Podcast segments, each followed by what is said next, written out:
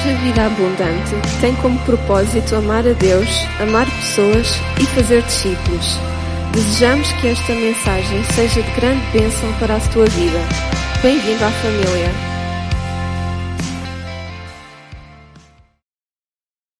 Gênesis 28. Há uma palavra que Deus colocou no meu coração que eu dei este título. Uma fé adulta. Não é? Uma fé adulta. Que é uma pessoa adulta? É uma pessoa amadurecida. Certo? Então não tem problema nenhum em ser criança. Concorda ou não? Não tem problema nenhum em ser infantil. Há uma fase para ser infantil. Há uma fase para ser criança. Mas a verdade é que nós hoje, eu falo por mim e muitos de vocês, com exceção das crianças, nós hoje não podemos ser mais crianças. Eu não estou a dizer, ah, temos que nos fazer compreender. Não, mas nós crescemos, nós amadurecemos e é suposto que assim seja. E é suposto também que a nossa fé cresça e se torne adulta.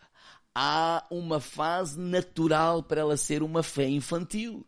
Então hoje quero, através da história de um homem chamado Jacó, nós nos vermos ao espelho de Jacó e percebermos, olharmos para nós próprios e percebermos se a nossa fé é uma fé infantil ou é uma fé adulta. Não para nos condenarmos, mas para nós podermos fazer alguma coisa para podermos crescer. Certo? Então vamos lá. Mateus, perdão, Gênesis 28, a partir do versículo 10. Partiu, pois, Jacó de Berseba e foi-se a Arã. E chegou a um lugar onde passou a noite, porque já o sol era posto e tomou uma das pedras naquele lugar e a pôs por sua cabeceira, deitou-se naquele lugar e sonhou. E eis que posta na terra, uh, perdão, eis que era posta na terra uma, uma escada cujo topo tocava nos céus, e eis que os anjos de Deus subiam e desciam. E eis que o Senhor estava em cima dela e disse: Eu sou o Senhor, o Deus de Abraão, teu pai, o Deus de Isaac. Esta terra em que estás deitado te darei a ti a tua semente, e a tua semente será como o pó da terra. Estender-se-á ao ocidente, ao oriente, ao norte, ao, ao sul, e em ti, na terra, a semente serão benditas todas as famílias da terra. Eis que eu estou contigo e te guardarei por onde quer que fores e farei tornar esta terra porque não, deixa, não te deixarei até que haja feito o que te tenho dito. Acordado, pois, Jacó do seu sono disse, na verdade o Senhor está neste lugar e eu não sabia. E temeu e disse, Quão terrível é este lugar! Esta palavra terrível é que eu espanto. Este não é outro lugar senão a casa de Deus. E esta é a porta dos céus. Então levantou-se Jacó pela manhã de madrugada e tomou uma pedra que tinha posto na sua cabeceira e o pôs por coluna e derramou azeite em cima dela e chamou o nome daquele lugar Betel. O nome, porém, daquela cidade era Luz. Jacó fez um voto dizendo, se Deus for comigo e me guardar nesta viagem que faço, e me der pão para comer, vestes para vestir, e em paz tornar a casa do meu pai, o Senhor será o meu Deus. E esta pedra que tenho posto por coluna será a casa de, de Deus. E de tudo quanto me deres, certamente te darei o dízimo. Pai, obrigado pela tua palavra. Fala-nos, Senhor Fala-nos, Senhor. Dirige-nos, Senhor, nesta manhã, em nome de Jesus. Quem é Jacó? Jacó é irmão gêmeo de Isaú, filho de Isaac, neto de Abraão. Abraão é aquele homem que Deus dá aquela promessa: olha, sai da tua terra, sai da tua parentela, vai para uma terra que eu, uma terra que eu te mostrarei e eu vou te abençoar. E vou, através de ti, abençoar não só a ti a tua semente, mas através de ti e da tua semente, as famílias da terra serão abençoadas. Esse era o avô deste homem chamado Jacó. Apesar de ele ser gêmeo com Isaú, o mais velho era Isaú. Mas na verdade, quando nós lemos e é citado o Deus de Abraão, o Deus de Isaac, o Deus de Jacó, na verdade deveria ser o Deus de Abraão, o Deus de Isaac e o Deus de Isaú. Mas não, foi o Deus de Jacó. E porquê? Porque Isaú desprezou o seu direito de ser o primogênito. Né? Um dia estava com fome, o irmão vem lá, estava, ele vem da caça, o irmão estava a fazer um guisado e ele quis o guisado de Jacó. Jacó, ele tinha muito apreço por isso ser o primogênito. E apenas, se calhar, de não ser. E ele diz, olha, dá-me um pouco do guisado. Não, não dou. Dá-me um pouco do guisado. Não, não, não, não dou. E então vendeu. Você, olha, se me des o direito de ser o primogênito, eu, eu, eu dou-te o guisado. Ah, tá bem, também estou cheio de fome, vou morrer, para que é que eu quero ser o primogênito? E desprezou a primogenitura. Mais tarde, quando o Isaac já estava mais velho, via mal, ouvia mal, e então ele chama o Isaú, porque o Isaac não sabia destes negócios, né? dos irmãos, né? chama lá o irmão, o filho, perdão, para orar por ele para, para passar-lhe a bênção do Senhor. Isso era muito importante, proclamar a bênção. Os pais proclamarem bênção sobre os filhos e sobre o primogênito. Como que quando o pai morre, o primogênito fica o patriarca da família, tem a responsabilidade de levar a família a seguir a Deus, a servir a Deus, a obedecer a Deus. E esse dia chegou. A mãe deste jovem chamava-se Rebeca e, e, e ouviu essa conversa. Né? Então o Isaac, o Isaac não, o quando sai para o campo e caçar, fazer um guisado, voltar para o pé do pai, o pai comer o guisado e o pai o abençoar.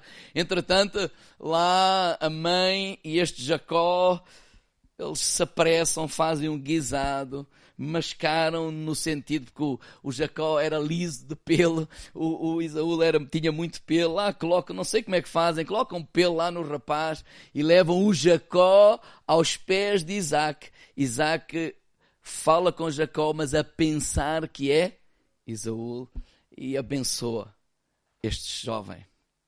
Né? Quando Isaac, quando Isaú chega do campo, papai, tal, está aqui o guisado, e eu sei, então, mas eu já orei.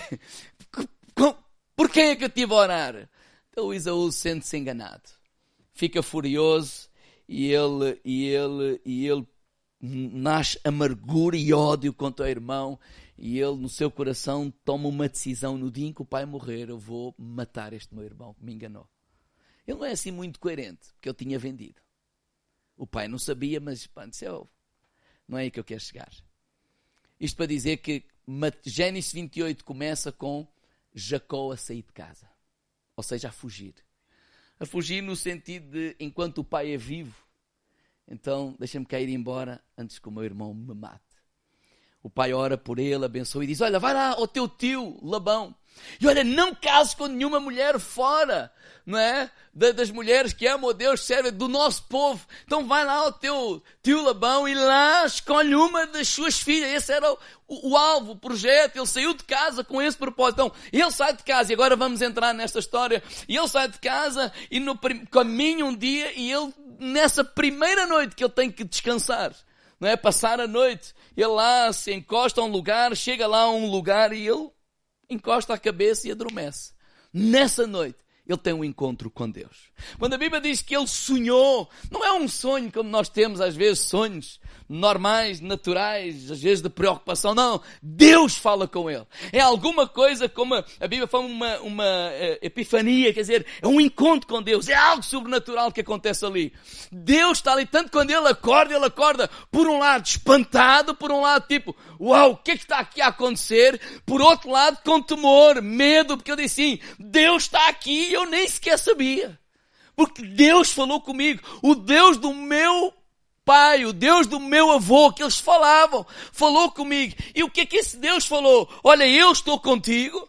Olha, eu vou abençoar-te a ti e a tua semente. Esta terra que tu estás deitado, eu vou-te dar e vocês serão uma bênção para as famílias de toda a terra. Estas foram as palavras que Deus tinha dito a quem? A Abraão. Então ele ouve Deus. O Deus de Abraão agora é o Deus que fala com Ele. É o Deus que se encontra com Ele. É o Deus que está ali com Ele. Então, tanto que ele acorda todo, por um lado, com medo, por outro lado, extasiado, todo, uau, o que é que está aqui a acontecer?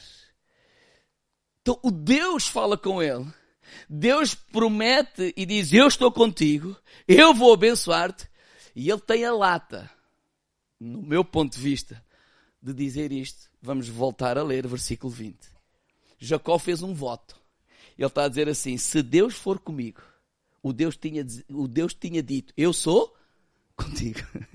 Eu disse: Se Deus for comigo e me guardar nesta viagem que eu faço, me der pão para comer, vestes para vestir, em paz eu tornar, ou seja, se eu tiver sucesso nesta jornada de ir lá buscar uma, uma noiva e voltar, né? E, e, é, é, é, e esta pedra te tenho, não, e, e, e ir lá e em paz tornar a casa meu pai, então o Senhor será o meu Deus.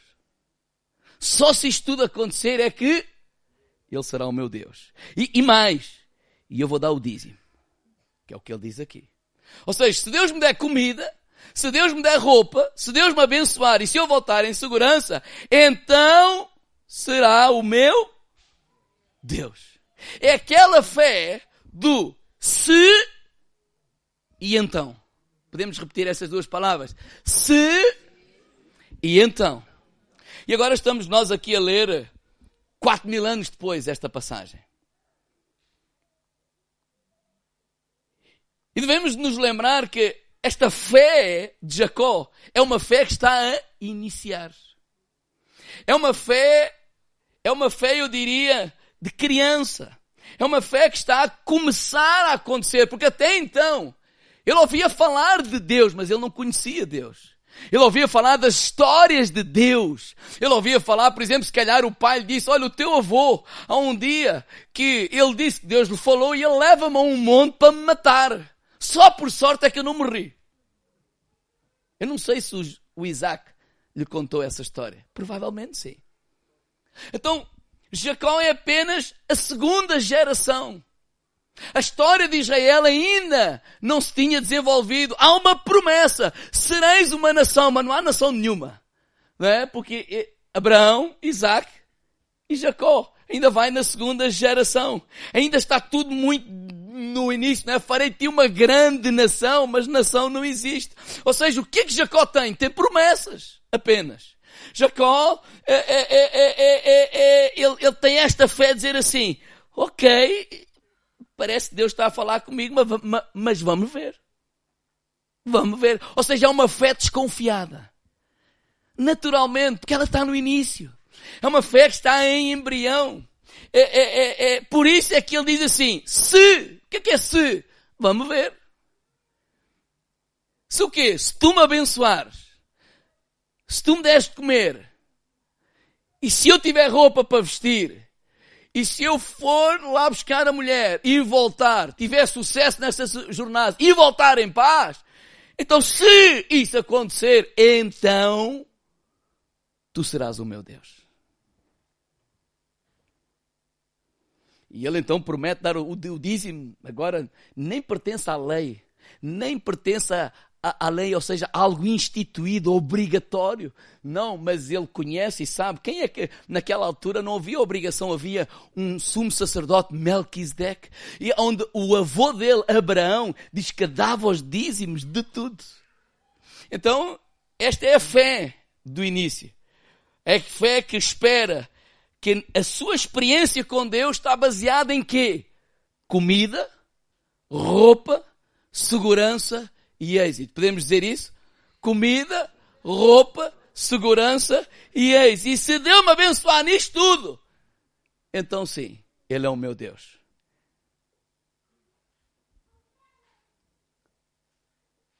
Muitos anos depois, mais tarde, aparece um homem, Cristo, em Mateus 6, quando os discípulos estão preocupados com o que comer, com o que vestir. Quem é que se lembra? O que é que Jesus disse a essa gente? Olha, não andem preocupados com o que comer, nem com, com, o que vestir. Porque é assim que os gentios, que os pagãos, que aqueles que não conhecem Deus vivem. Porque aqueles que conhecem o meu Pai, aqueles que conhecem o Deus de Israel, ele não se preocupa com essas coisas, porque Deus providenciará todas essas coisas. Então podemos perceber o quê? Que esta fé de Jacó é uma fé de criança. É uma fé de bebê. É uma fé desconfiada. É uma fé do início. Ou seja, se der certo, é porque Deus me ama. Porque se a coisa não está a dar certo, Deus não me ama. Não, se eu tiver êxito neste projeto, Deus é bom. Se eu não tiver êxito no projeto, Deus já não é assim tão bom. Ou seja, se, se isto acontecer, sim, eu vou dar o dízimo. Se não acontecer, não vou dar. Eu se calhar eu ainda ando meio baralhada a pensar bem, quem é que é o meu Deus? O meu Deus é aquele que me ajuda. O meu Deus é aquele que me dá a comer, é aquele que me dá a vestir, é aquele que me dá sucesso nos, no, nesta caminhada. E se, pronto, se isso acontecer, ok, mas se eu for à bruxa e se é para fazer uma série de coisas, ok, porque o, o, o meu anseio que é? Comer, vestir e ter êxito. Sucesso. Essa era a fé de Jacó. É fé que ainda não é adulta. É fé que ainda não é amadurecida. Porque ela submete Deus ao escrutínio das circunstâncias. Dependendo das circunstâncias e do que está a acontecer comigo, Deus é fixe. Mas se as circunstâncias são más e o que está a acontecer comigo é mau, Deus não é assim tão bom. Nem é assim tão fixe. Nem é assim top. Nós acreditamos em Deus. Muito diferente, por exemplo, da fé de Abacuque. Onde ele escreve lá em Abacuque, capítulo 3, versículo 17. Mas não podemos esquecer é que Abacuque não conhece apenas só, ou não tem revelação e conhecimento apenas só de Abraão, de Isaac e de Jacó, mas Abacuque também conhece a história de José. Abacuque também conhece a história de Moisés. Abacuque também conhece as histórias dos juízes, por exemplo, Sansão, Gedeão, Débora.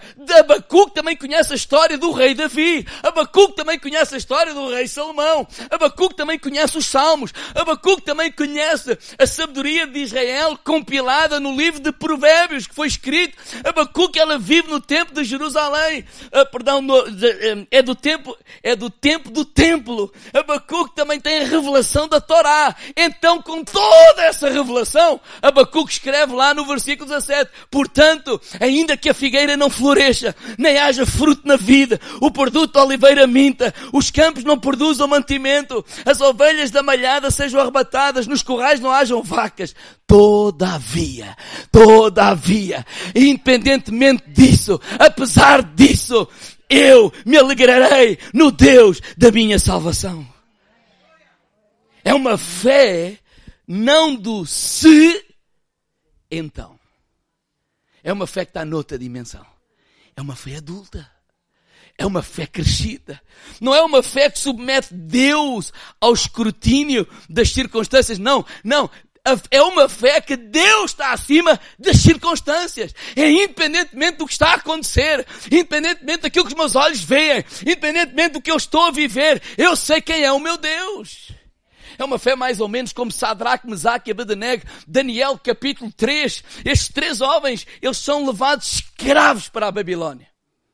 Eles são arrancados da sua casa. Eles são arrancados da sua família. Eles são jovens, jovens cheios de sonhos, jovens cheios de força, jovens cheios de vontade, jovens com toda uma vida pela frente e de repente, de um dia para o outro, eles veem a sua vida mudada e eles vão para um país que não conhecem. Eles vão ser escravos, eles vão para um, para um país que serve um Deus que não é o Deus deles, costumes diferentes. E lá, eles continuam fiéis a Deus. Mas no capítulo 3, o rei Nabucodonosor faz uma estátua. E ele é convencido a, a, a obrigar toda a gente a adorar a sua estátua. A fazer pedidos àquela estátua, etc. E estes três jovens, eles são servos do Deus de Israel. Deus de Abraão, Deus de Isaac, Deus de Jacó. Eles já conhecem a história de Israel, né? etc, etc, etc. E agora eles são confrontados com isso. E quando eles são levados à presença do rei porque não dobraram o joelho, o rei furioso dá-lhes uma última oportunidade e diz, ou vocês dobram o joelho agora aqui, à minha frente, ou vocês vão ser colocados na fornalha do fogo ardente. E, e, e, e, e aumentou sete, uh, quatro, quantas vezes foram? Sete vezes mais. Estava tão quente, tão quente que aqueles que os atiraram lá para dentro morreram. Sim, quando a gente abre assim o forno, vocês, e gente tem óculos, fica todo empaneado aquilo. Agora imagina aquele forno 10 vezes ou 20 vezes mais do que isso. Mas olha o que estes jovens dizem no capítulo 3, versículo 17 de Daniel. Eles estão a falar com o rei, eles dizem assim, eis que o nosso Deus, a quem nós servimos, é que nos pode livrar, e Ele nos livrará do forno, do fogo ardente e da tua mão, ó oh, rei. Isto é fé ou não é? Diga assim, ah, grande fé, homem. Diga lá isso, irmão ao lado. Fé grande. Ele está a dizer, olha, rei, bateu no peito, eu não sei se bateu no peito, mas eles foram só eles próprios, dizer, rei, nosso Deus, a quem nós servimos, tem o poder para nos livrar da tua mão e do fogo. Ele é maior do que tu, ele é maior do que toda a gente, ele é o rei do universo. Ponto. Mas a Bíblia não termina. Vamos ler o versículo a seguir. Versículo 18. E, vírgula, se não, há sempre uma possibilidade de ele não livrar e a gente morrer. Ai, não falo negativo. Aí é que começa a fé de bebê. Se e então. Porque eu estou a dizer assim, Deus pode, pode. Deus vai fazer isso, não sei. É dele, a decisão é dele. Sim ou não? Há uma possibilidade da gente morrer, sim ou não? Claro que há. Quer dizer, aqui não é uma possibilidade, vais mesmo morrer. Mas pronto, voltando para a história. Todos nós vamos morrer. Em princípio.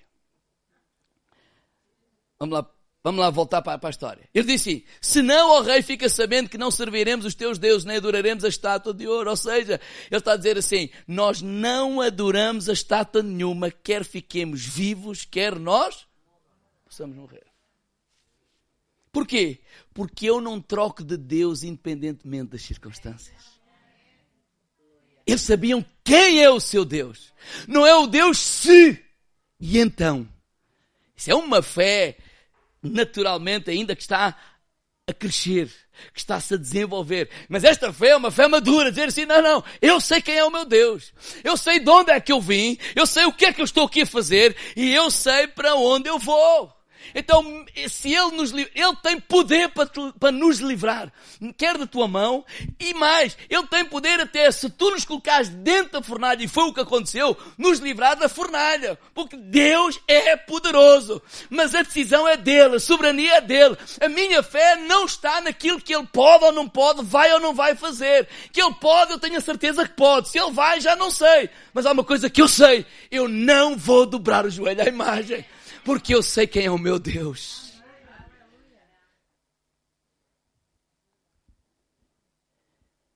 Não é a fé do se e então.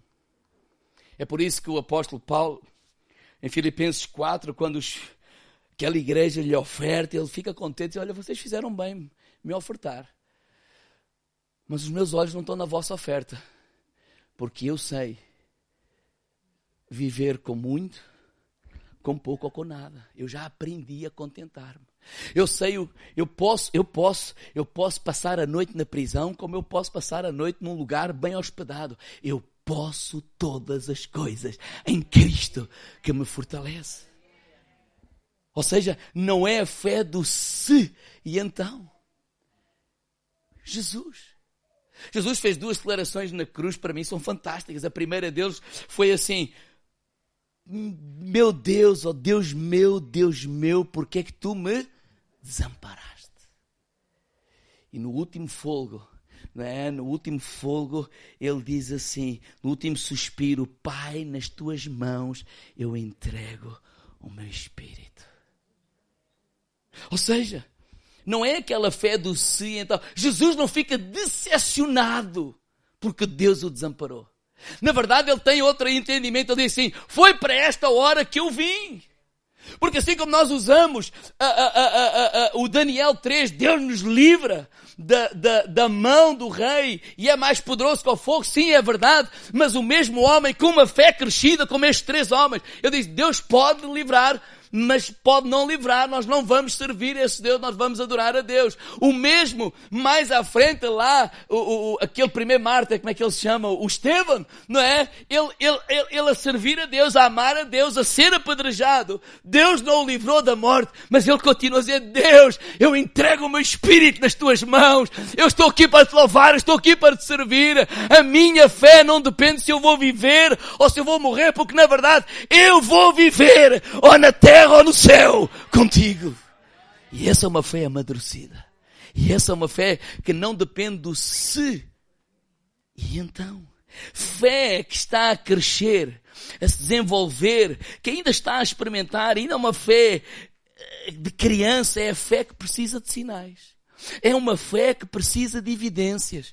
É uma fé que precisa de um colo. É uma fé de Tomé que precisa de ver. É uma fé que precisa de experimentar. É uma fé que precisa do cuidado. A fé adulta, ela é de outra ordem. É o outro nível. Irmãos, a fé imatura pensa o que é que Deus pode fazer por mim.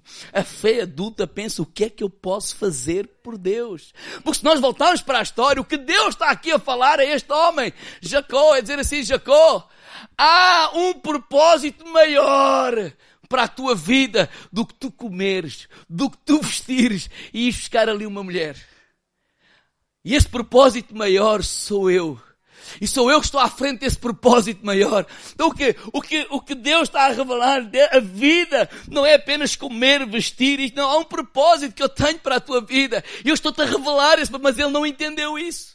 Mas é normal, é uma fé que ainda estava, ele ainda, ele, ele ainda era imatura, porquê? Porque ele não conhecia Deus.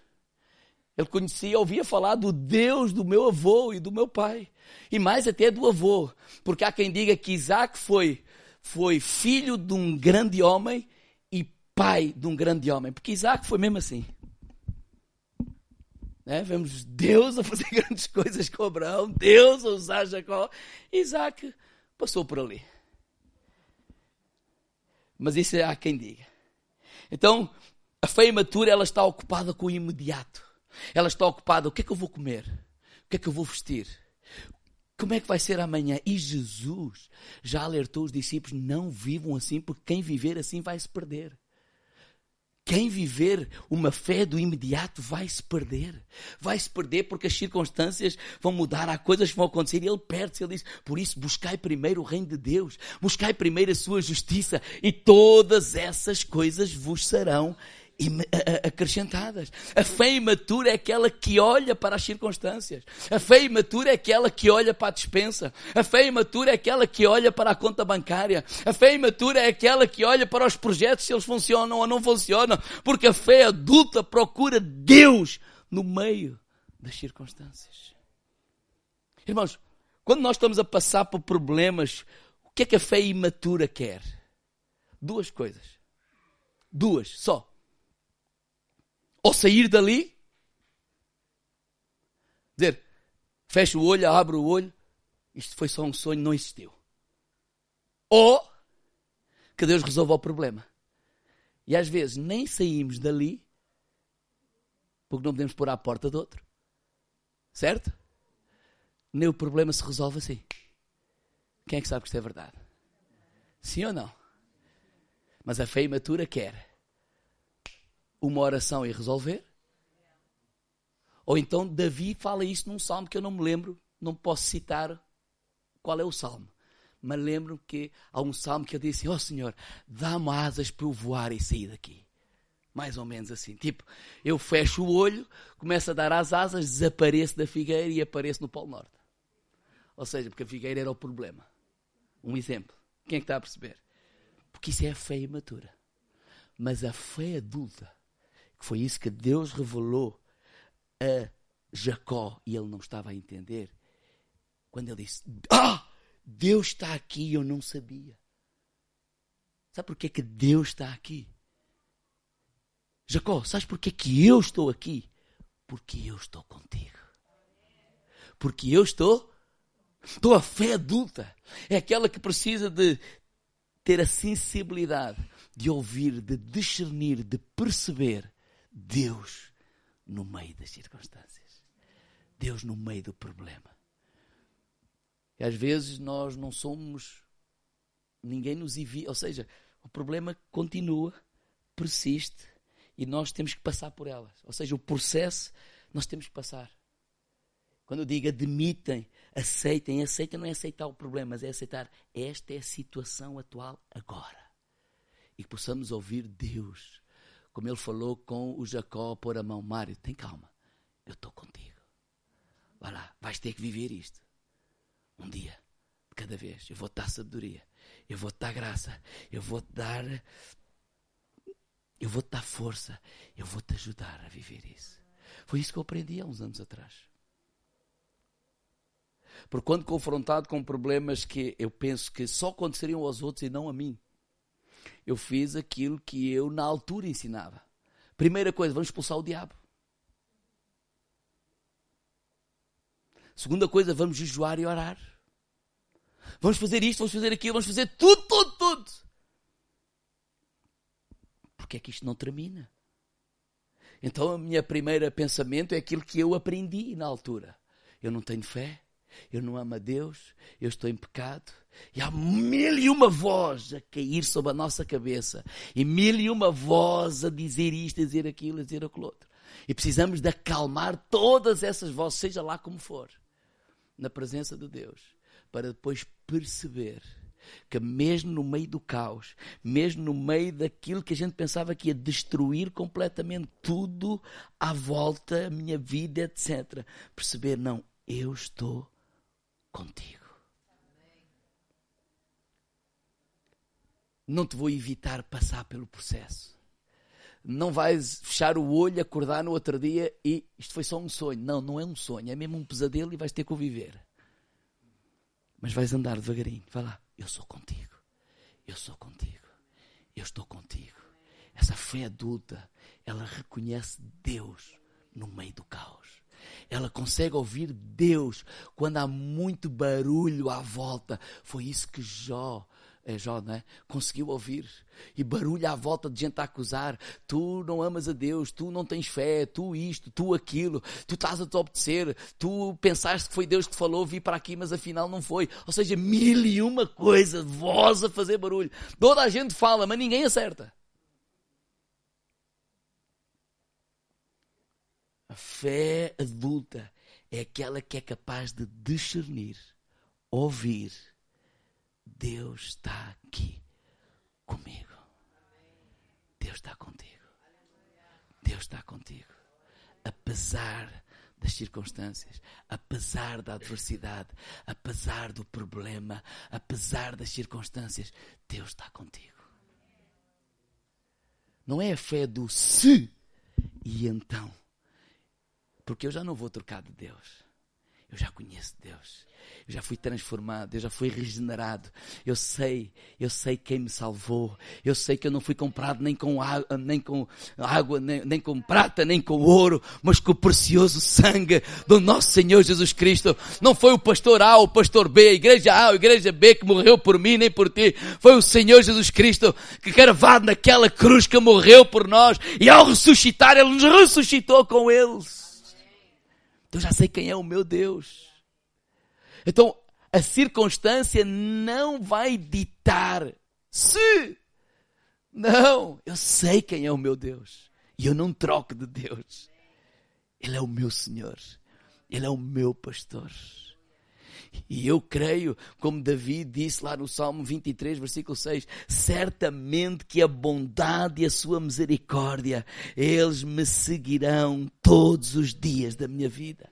Eu gosto de pensar assim, quando penso que está tudo, quando penso não, quando está tudo a correr bem, graças a Deus, bênção para ali, bênção para aqui, tudo, tudo a correr de vento em popa, como costuma dizer, eu gosto de pensar que é a bondade de Deus é a bondade de Deus, é a graça de Deus, é favor de Deus, é a mão de Deus sobre a minha vida. Como também gosto de pensar quando a gente, a coisa não está a correr tão bem, gosto de pensar, é a misericórdia de Deus. Porque às vezes sim, nós tomamos decisões erradas, às vezes sim, nós uh, entramos por caminhos que não são os mais, os melhores e às vezes levam-nos a, a, a, a, caminhos tortuosos, a vales, a uma série de coisas erradas. E, e eu gosto de pensar que a misericórdia de Deus, ela está comigo, ela está contigo, ela está com Deus. Eu nunca te deixarei, eu nunca te abandonarei.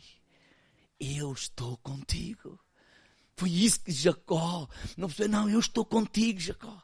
A nossa fé não, não está limitada a comer, a bebida e a ter êxito. Não, às vezes essas coisas podem não acontecer, mas eu estou contigo. E quando eu estou a dizer que Ele não nos livra do processo, claro que Ele nos livra, mas nós caminhamos dentro do processo. Porque hoje, quando falo disso do passado, eu não falo com dor, eu falo com, com gratidão a Deus. Eu falo, eu falo com, com eu, não, eu não tenho outra palavra a não ser gratidão. Um dia eu li um livro há muitos anos atrás, o Deus da segunda oportunidade. E eu dizia comigo: isto é bonito, aconteceu com ele, mas nunca poderá acontecer comigo. Mas nunca fiz para que acontecesse. Mas hoje posso dizer assim: Ele é o Deus, não só da segunda, da terceira, da... Ele é o Deus da nossa vida. Então quer dizer que Ele nos conduziu, ou me conduziu, a sair desse lugar. Mas eu tive que viver esse processo. E tu vais ter que viver o teu processo. Amém. Deus sempre está conosco. Podem subir. Deus sempre está conosco.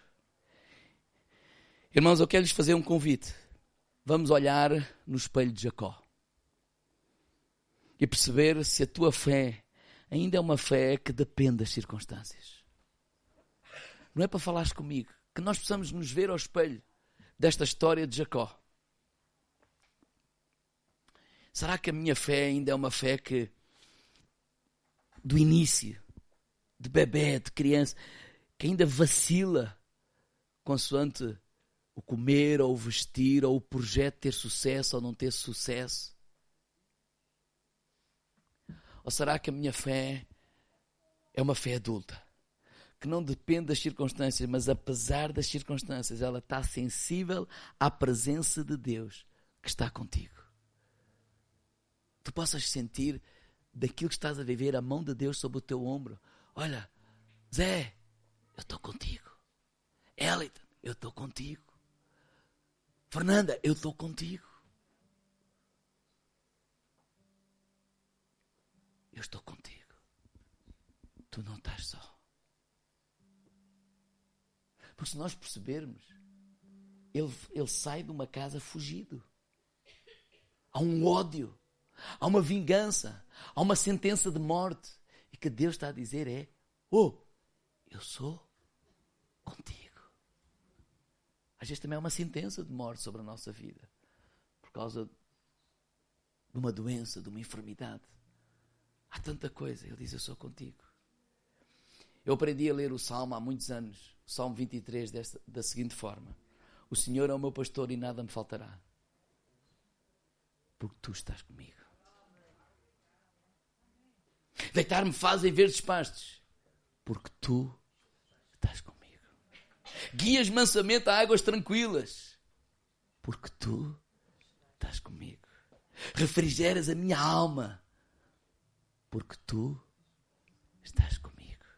Guias-me pelas veredas da justiça, porque tu estás comigo. Ainda que eu ande pelo vale da sombra da morte, eu não temerei mal algum. Porquê? Porque estás comigo. A tua vara e o teu cajado me consolam. Porquê? Porque tu estás comigo. Preparas uma mesa na presença dos meus inimigos. Porque tu estás comigo. Unges a minha cabeça com óleo. Porque tu estás comigo. O meu cálice transborda. Porque tu estás comigo. A bondade e a misericórdia me seguirão todos os dias da minha vida, porque tu estás comigo e eu habitarei na casa do Senhor por longos dias, porque tu estás comigo. Fé adulta é essa fé que reconhece a presença de Deus na nossa vida, independentemente das circunstâncias à nossa volta. É uma fé que não fica confusa. É uma fé que não muda de Deus. É uma fé que não vacila se há pão, se não há pão. É uma fé que se não vacila que se nós estamos doentes ou se nós estamos curados. É uma fé estável. Eu sei quem sou. Eu sei quem me salvou. Eu sei o que é que eu estou aqui a fazer. E eu sei para onde é que eu vou. Então, por mais difícil que esteja a ser o teu caminho hoje,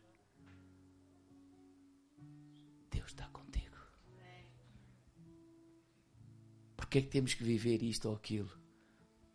São perguntas difíceis para as quais, se quisermos ser sinceros e honestos, nós não temos resposta. Eu aconselho pessoas eu, eu acompanho os irmãos, acompanho as pessoas. Há casos que eu olho e às vezes eu penso para comigo, como é que é possível alguém viver uma coisa destas? E quando há 30 anos eu comecei, a minha tendência é querer ajudar, solucionar. Eu tenho que dizer alguma coisa, eu tenho que fazer alguma coisa.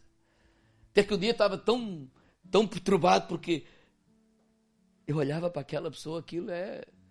Eu, eu pensava, não há solução. E quando eu peço ajuda a alguém para me ajudar a mim, esse alguém me disse assim: Mas quem é que te disse que tu, tu tens que dar a solução? Não, mas. Então não vou, o que é que eu faço? Está lá ao lado. Nós não somos a solução, Deus é a solução. Está lá ao lado e tenta ajudar a pessoa a perceber Deus no meio de todo esse caos. Porque quando nós discernimos Deus no meio do caos, é a Sua presença que nos consola, é a Sua presença que nos dirige, é a Sua presença que nos leva a outro lugar, é a Sua presença que opera aquilo que nós vamos necessitar para viver esse tempo. A presença de Deus estava lá com Sadraque, Mesaque e Abednego e o fogo não os consumiu e eles saíram e houve continuação, houve história, houve um rei a arrepender-se, etc, etc, etc. Mas a mesma presença estava lá com Estevão. Os seus olhos, o seu rosto brilhou. No dia da sua morte estava lá a presença de Deus o céu se abriu. Um corredor de anjos para o receber na glória. A mesma presença estava lá. Ninguém pode prometer o que é que vai acontecer amanhã.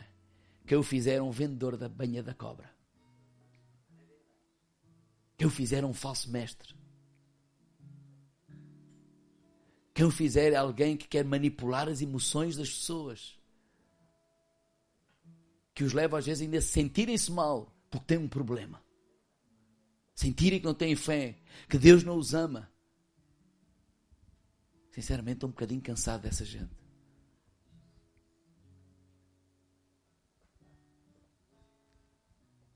Deus ama-te. E Deus está contigo. O que vai acontecer amanhã eu não sei. Mas lembre-se do segundo hino que nós cantamos hoje. lembro do hino, mas não me lembro da letra. Mas lembro de alguma coisa que diz que quando o que já passou no passado é o suficiente para eu olhar e confiar o meu futuro nas tuas mãos. É ou não é? Ao refletir é? o que tem acontecido. Porquê? Porque eu conheço Deus. A minha fé não está neste início de Jacó. A minha fé já é uma fé adulta. Vamos ficar de pé.